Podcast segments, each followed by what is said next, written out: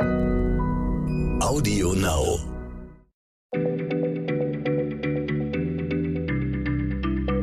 Schneller Schlau, der kurze Wissenspodcast von PM. Willkommen bei Schneller Schlau, dem kleinen Podcast von PM. Mein Name ist Stefan Draf, ich sitze hier mit Rainer Harf und wir sind beide Redakteure bei PM. Und Rainer, du bist auch noch Biologe und unser Mann für jene skurrilen Blüten, die die Natur so treibt.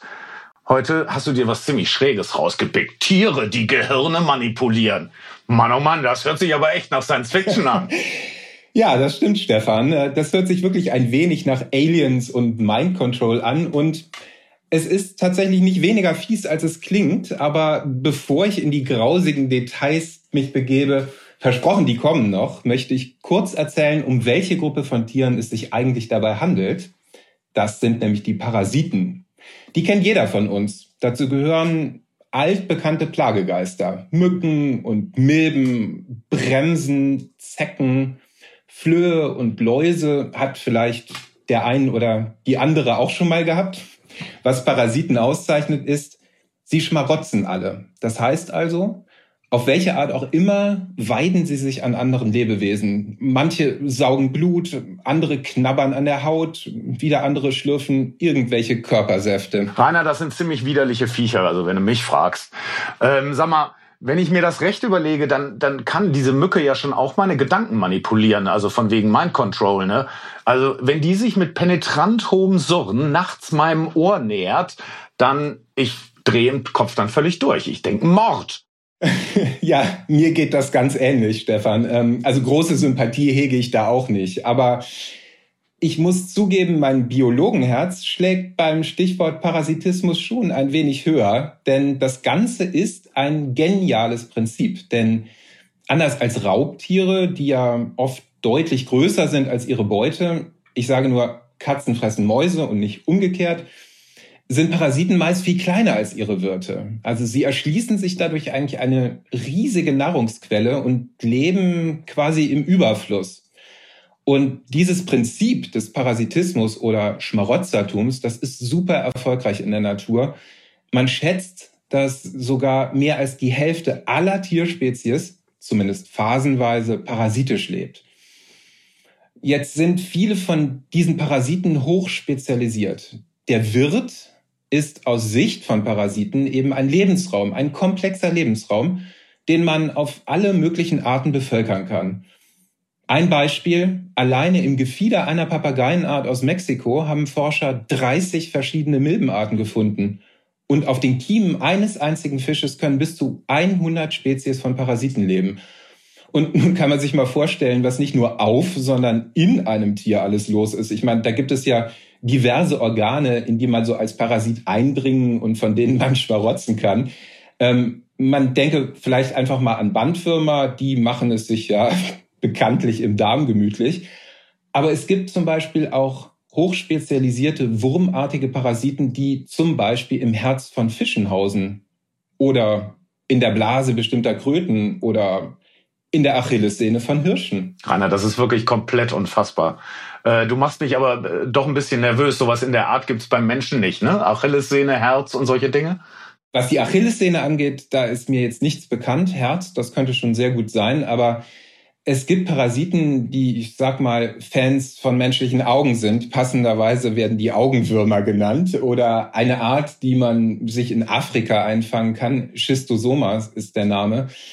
Das ist ein Wurm, der nistet sich in der Pfortader ein und saugt sich dort fest. Die Pfortader, die führt in die Leber. Ein Problem haben eben all diese Parasiten, die im Inneren anderer Lebewesen wohnen, auch wenn sie dort im Überfluss leben. Denn spätestens wenn der Wirt stirbt, kann er seiner unfreiwilligen Funktion als Ernährer ja nicht mehr nachkommen. Der Parasit muss aber irgendwie dafür sorgen, dass seine Art weiterlebt. Sprich, also, dass er oder zumindest seine Nachkommen, naja, andere Versorger erreichen. Und diese Aufgabe, man spricht auch vom Wirtswechsel, das ist die größte Herausforderung im Leben eines Schmarotzers. Ähm, nun ist es so, um die Wahrscheinlichkeit zu erhöhen, dass die Art überlebt, produzieren manche Parasiten einfach so viele Nachkommen, wie eben geht. Der Schweinespulwurm ist so ein Kandidat. Der scheidet bis zu 200.000 Eier am Tag aus. Die werden über den Kot des Schweins dann ins Freie ausgeschieden. Der Rinderwandwurm übertrifft den Schweinespulwurm noch. Der produziert sogar mehr als eine Million Eier am Tag.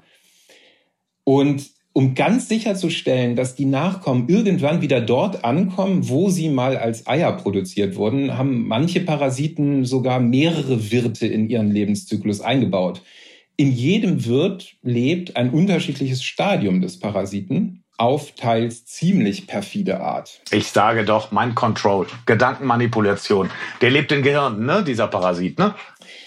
Als erwachsener Parasit zumindest nicht, aber ich komme gleich dazu. Es handelt sich um den kleinen Leberegel. Das ist ein etwa ein Zentimeter langer Saugwurm und der haust in den Gallengängen von Schafen und dort legt er fleißig Eier.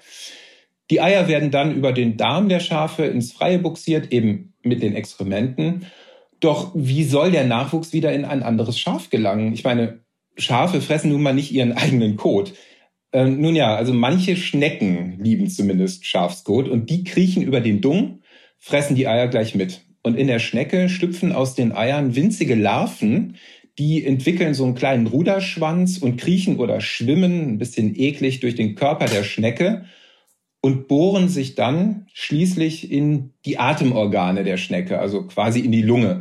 Und das führt zu einer Reizung der Lungenschleimhaut das mag die Schnecke natürlich nicht. Die hustet dann einen fetten Schleimballen aus und der steckt voller Parasitenlarven. Und dieses Schneckensekret wiederum, das zieht bestimmte Ameisen an. Die stehen auf diesen Schneckenschleim, schlagen sich mit dieser infizierten Soße die Bäuche voll. Äh, und im Inneren der Ameise machen die Parasitenlarven wieder eine weitere Wandlung durch. Und eine dieser Larven, die dringt dann schließlich ins Gehirn der Ameise ein und dieser sogenannte Hirnwurm, so wird er auch genannt, bewirkt eine folgenschwere Veränderung im Verhalten der Ameise. Denn die gehirnmanipulierte Ameise, die krabbelt nicht, wie es sich eigentlich für Ameisen gehört, abends zurück in ihren Bau, sondern stattdessen klettert sie einfach einen Grashalm empor und oben angelangt bekommt sie, Alien Mind Control, quasi einen Kieferkrampf und verbeißt sich in die Spitze des Grashalms. Also erst in den Morgenstunden gewährt dann die Parasitenlarve der Ameise ihre Kiefer wieder zu lockern. Die Ameise krabbelt zurück auf den Boden und verrichtet dann ihr Tagwerk. Und bei Einbruch der Dämmerung wiederholt sich die Prozedur von neuem. Und das geht so lange, bis eines Nachts oder ich sag mal eines frühen Morgens ein Schaf diesen Grashalm frisst. Die Ameise gelangt also dann in das Schaf, wird im Darm des Schafs verdaut die Parasitenlarven kommen frei, wandern in die Leber, wo sie sich zum ausgewachsenen Egel entwickeln und damit beginnt der Zyklus von neuem. Rainer, das ist wirklich, also ähm, ähm, das ist wirklich unglaublich. Also ein, ein dreieinhalb Stunden Film, der auf einer Schafweide spielt mit einem Parasiten, der sieben verschiedene Formen und, und also Erscheinungsformen annimmt. Ich muss wirklich sagen, das ist äh, das ist gute Science Fiction auf einer Schafweide. Ich hoffe, liebe Hörer, Sie haben sich genauso gegruselt wie ich. Weil für heute sagen wir Tschüss. Tschüss. Schneller Schlau, der kurze Wissenspodcast von PM.